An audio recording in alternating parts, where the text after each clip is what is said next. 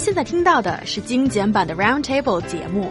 想收听并下载一小时完整节目，请关注我们的微信公众账号 EZFM Roundtable，然后发送关键词“完整版”获取下载方式，或者直接下载轻松调频 App。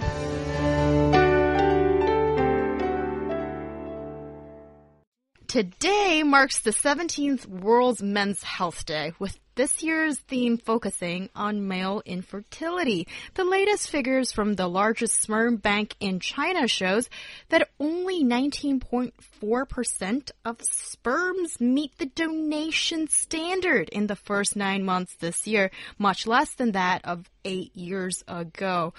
So, we've talked about a lack of sperm donation before on Roundtable, and this time, now the quality Ooh. of sperms isn't up to standards oh. either. It doesn't sound pretty. What's going on? Yeah, let's. Uh, let's talk about this Thank infertility you. problem us males are dealing with, guys.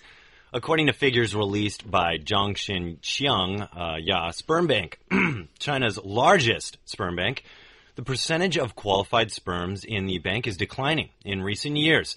In 2008, 41% of the sperm were qualified, while in 2010, the percentage dropped to uh, roughly 30 to 40%. During the first nine months of 2016, though, folks, we're seeing the quality sperm uh, count being only 19.4% of the sperm. So basically, what's going on here is the density required by licensed clinics in China is 60 million sperm per millimeter. That's a lot of soldiers, guys. While the density of unqualified uh, unqualif- unqualified samples is mostly 20 to 40 million per millimeter. So University students are the main force of sperm donors. The working staff of the sperm bank says that on October 25th alone, altogether 90 students came to the Center for Donations and, and to give, but only 11 of those students were qualified. The lower density doesn't mean that you're necessarily infertile, guys. I mean, you still are, fertile, but basically it could mean that it's just going to be a harder time for you to fertilize that egg. Yeah. See, this kind of topics might make you Ooh. feel a little sensitive or for the girl, well, female listeners to kind of wondering, okay, what can we do here? I feel like it's kind of a knowledge that all of us should understand. It's, it's the kind of thing that you should know to help you or your significant other. It's like, um, we can see we can try to figure out what result in this kind of situation here. Apparently, there are several factors causing sperm problems. That is what, which makes me a little, one of those makes me, I don't, I'm not gonna say respond strongly, but it's like something I think with a lot of reason there. It's, that is stress. Because nowadays it mm. feels like we put a lot of stress on men. We want them yeah. to be, they we want them to um, be economically be able to raise their family. Yeah. We want them to be manly men. We even provide a certain textbook telling them how to be a man. Yeah. But being a man is not necessarily mean you does not does not necessarily mean you have to stuff all your emotion inside. You have to um, be able to be strong enough for everything. It doesn't necessarily have to be like that. And you have your right to be stressful and to release that stress. Otherwise, it's going to be bad for your health and maybe bad for your other ability we've talked about. Yeah, well, you said that it's tough being a man, and oh, so sweet coming from a yeah, lady, thank right? You. And thank I you. On behalf of all of us guys, thank you, Niu Honglin. yes, how considerate we are, and Niu Honglin is a good representative yes. of females, mm. the the yeah. nice ones. You I can suppose. cry. It's okay. Yeah. you know what I think we mm. want for men is we want men to perform and have. Hey, girl, what? What? What? Yeah. So you know, stress, whatever. Yeah, but you know, here I think, um, guys, yeah, you don't always have to act tough. You know, I think it's extremely attractive if you can show your vulnerabilities. And I think that is also sort of progressing in your relationship kind of thing. But yeah. Ryan, do you have anything to say to Oh concur God, I about have so much to say. About Oh, this- so much. You know, first of all, ladies, if you got a man out there and you're thinking of having kids, take care of the sperm bank that matters, i.e., your boyfriend. Okay. Oh um, and God. listen that is to the some least of these. romantic thing ever. Treating your boyfriend I feel like it applies to this- sperm bank. Can I finish? Can I finish? All right, you have Okay, your fine. chance now. So let's talk about some of the things that actually uh, was in this um, this research Okay. that was conducted. Guys, you need to arm yourself if you want to have those babies one day. So let's talk about one thing you can do. That is heat. Guys, you've probably heard the warning, don't put your laptop on your lap. Which is kind of funny because, you know, laptop, laptop, but you're not supposed to put it on your lap. Anyways, the increasing temperature can mess with your sperm production. Ooh, who would have known? God, I've been doing that for so many years. I'm in trouble. But uh, for the same reason, you should avoid hot tubs. What? Saunas, steamy baths. It's like they just don't want me to have kids. And uh, why experts advise against wearing tight underwear. Ooh, I'm in deep trouble now, guys. I can't even finish this list. But uh, cyc- cyclists should also be aware of riding bikes more than two hours a day. Well, I'm okay there, guys. Good to know. But anyways, just in this little thing, uh, just in these little tidbits of information of how you can basically increase your sperm count, we're seeing that things as simple as just having your laptop on your lap is something that could adversely affect that. Necessarily, I don't agree with it, and I'm of the mind that uh, I'm like Kelly Clarkson, you know? Kelly what doesn't kill you makes you stronger. All right. Yeah, even even though you say that, I wanted to shout out to Thanks, those Kelly.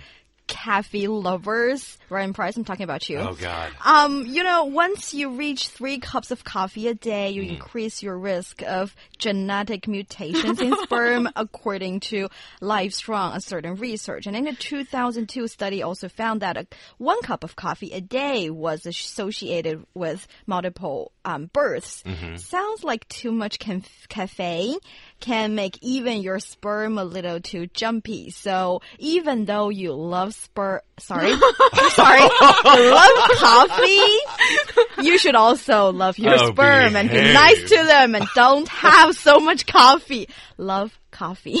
Okay. You know, this is uh, definitely one of those uh, topics that, uh, you know, it's easy to get a little uncomfortable with. But guys, this is biology, and this is also your ability to have kids. So it's definitely worth a listen. And, you know, Niu Honglin makes a really great point. Guys, if you're a coffee lover, and I know so many Western dudes are, uh, not just me, um, but I am a huge coffee lover. Three cups of coffee a day, that's sometimes pretty easy for me to do. And the girls that I work with totally know this. Um, so that did worry me a little bit, but at the same time, guys, I am, I'm spec, I'm a little suspicious of this. You know what I mean? Because let's go to another one. Uh, let's see, cell phones. If you carry your phone in your hip pocket or on your belt, first of all, who does that still? Anyways, you might want to rethink that. Men who follow this practice were found to have 11% fewer mobile sperm than those who stored their phones in other places. I'm kind of curious where the other places are, but uh, anyways, uh, pretty much any storage in the general vicinity, guys, of your groin area is just gonna, I guess, mess up your, uh, you know, your sperm production. But think about that. What, where else can I keep my phone? I mean, sure, maybe my backpack if I'm wearing a backpack on in my jacket if I'm wearing a jacket. But let's say it's a summer day, you know, I'm just wearing shorts and a t-shirt. Of course, you know, people put their phones in their pockets, so I just don't see that having a huge effect on my my my, my little guys. Well, let's not get too personal about this. Although, I mean, judging from the criteria, it sounds like someone is kind of in the hazardous zone. Yes. Yeah, it's like a few things are ticking off the uh, have been ticking off the list. So basically, I think here, if I try to categorize what you guys have just said, it's either lifestyle choices or it is uh, fashion choices in in the eyes of He Yang. So like with, with the or or to be practical, like what you do with your phone, and also I think that part about whether uh, how effective or negatively does your phone have uh, an impact on sperm count or quality. I think that part still needs more study. So at the moment, it's more like you know better pay play it safe than sorry kind of thing. And I think there needs to be a little bit more scientific research to in, in that area, it feels. But I think with lifestyle choices, because it's Oh no! Uh, although it could be a little bit difficult for some people to switch, but it's something that is easier to achieve. I feel that you can make that difference. Like not wh- wear underwear that's too tight, or or That's a tough one to give up. I'll tell really you. boxers are like comfy. I think. I'm just kidding. But you know, yeah, and, and also with the caffeine, you know, cut it from three to two. I get you. I get you. And I'm working for it. I'm going to groups. I'm talking to people, uh, and I'm, I'm going to change. But thank you for your concern. You're welcome. Anyways, you know, I think this does, in many ways, uh, I've always felt that this kind of research, because, you know, they say smoking also inhibits your sperm count, alcohol could inhibit your sperm count, obesity could. Uh, I think obesity obesity legitimately does actually affect your overall health. But to pay too much attention to this stuff, to really let it affect your life and to like really implement it, I think you're going to be adopting more stress in your life. Uh, my philosophy has always been, you know, do what works for you and and live your life on your terms. Um, because if you try to follow these kinds of new research every time they come out, you're going to be the most stressed out person on this planet. And in which case, you know, as Niu Honglin had just said, that'll affect your sex life. That'll affect your diet. That'll affect your health. It'll affect your sperm count. All these things. Stress is, I think, the number one, uh, one of the number one killers of people in, in one way or another, just because you are so much more susceptible to everything else when you're stressed. I totally get your saying here, even though there are some things you said I said, but I didn't say. Anyway, um, but what I'm trying to say here is actually, it's nowadays not everyone is following all these rules. Actually, people are not paying enough attention to it. That is why this year's Man Health Day theme is this. That is why we're talking about it now. We're not saying you shouldn't have any alcohol, you shouldn't have any coffee, you should live a life like a monk or something. But we say that these things can affect your health and uh, you should be paying attention. And there are factors, maybe we need a little more research to make sure that is true or that is a fact that it's affecting you. Maybe scientists will do it in the future, but nowadays maybe you can make your lifestyle a little more healthy and that will help you and your future family. Uh, yes, I do think that more research needs to be done because even in the research that we got specifically for the sperm count and how it is affected by different substances, um, the relationship between alcohol use and sperm count is somewhat still unclear. Unclear means there's no definitive answer here. Yeah. They have some research saying heavy drinking does hurt it, uh, according to a British 2012 study that found, you know, one one of the studies found that yes, it does hurt your uh, uh, sperm count, but then they would do another study and found that there was no direct link in the harm that was done to the sperm count and the alcohol consumption. And you know, alcohol's been helping people have babies for so many years. You know, it's uh, it's just one of those things. I I don't think it's honestly uh, really a huge inhibitor on your ability to pro procreate. okay, gotcha. And I just feel um, with these abundance of new studies that come out every day, I partially agree with what Ryan says. If you pay too much attention on this and let these new studies and all these catchy uh, phrases dictate your living behavior, then that's like the worst kind of life one wants to live. But also, Ryan, Yeah. nobody wants to be sorry in the future, right? So sometimes, you know, trying to, to play with it by the rules a little bit. I bit. list this scenario for you because I've thought about these kind of things. Um, let's take a guy. He does all this stuff. He eats perfectly, and he's uh, he's just basically the picture perfect uh, way of living healthy. But then, you know, there's I've met tons of these guys that unfortunately still contract cancer at 40 years of age, or you know, you could get hit by a bus. Like the the thing about life is you got to be honest with yourself and you got to live it the way you want to live it. You know, sometimes of course everything in moderation, but if you really like coffee, don't stop drinking coffee because of what I just told you. I don't think that's really going to stop you from having kids. And I think because of, you know, what we had just talked about with alcohol, but some of the other things and how not definitive it is in its effect of the sperm count, I don't think it is something to stress about. Oh, Okay, I think not to be stressed Don't out worry, about guys. this is important, and um, as we have demonstrated many Mm. times on this show, I feel, and also I think it's in line with um, some very old Chinese uh, style of phis- philosophy of playing it in moderation. I think that is often a better kind of choice to uh, suggestion to Mm-hmm. offer to people, and also I think for guys. I don't think I'm wrong on this one. I'll just say it. That often you guys feel like you're so invincible. And yes, you're young, That you're very true. strong, you are maybe mature and you're still strong, or you feel you're just strong and manly. but you're still a human being and Yeah. you need to pay attention to your health. And often guys might not uh, do that very much. And it's important to have a female partner next to you that can probably watch out for you a little bit. But if you don't have that luxury, dude, you need to pay attention to these things and have health checkups. And that's He Yang saying this because I do care about guys. Oh, that's comforting. Thank you for saying that. Um, we uh, here at Roundtable care about all of our male listeners, and in fact, we will give you some tips to improve uh, the quality of your your little dudes. Okay, so one of the things you can do is eat a well balanced diet rich in essential nutrients. This can benefit your reproductive health. But guess what, guys? You're also going to look really good and you're going to be overall a very healthy person. Win, win, win, win, win with this one, okay? Make sure you're getting 400 micrograms of folic acid a day, which can you can get from leafy greens, legumes, or orange juice. I love orange juice. Okay. Anyways, vitamin C, which is also in orange juice, has been shown to benefit sperm mobility. So, you know, really give them the boost they need. And don't forget that 11 milligrams of zinc a day uh, is helpful. Some studies have linked the short term zinc deficiencies to a reduction in sperm counts. So, also testosterone levels. So, if you want to be more manly, you know, consume some zinc.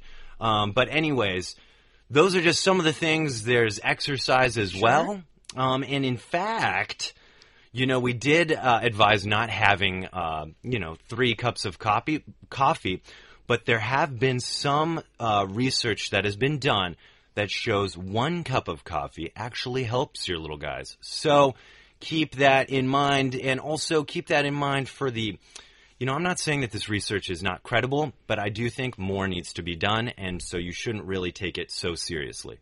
I feel like in modern days, um, m- male and female, we're more and more concerned about our life uh, lifestyle, or if we're doing right exercises, because it feels like more and more people are hitting the gyms or even run some Yeah. marathon all the, these days. It becomes a very popular thing to do, and um, I think it's very nice trend. And I'm not saying all of you should just go outside and run like for an hour or two, but do some exercise to make some good life choices like eat healthy, exercise more, have good sleeps, like we said, that uh, appropriate hours of sleep helps you.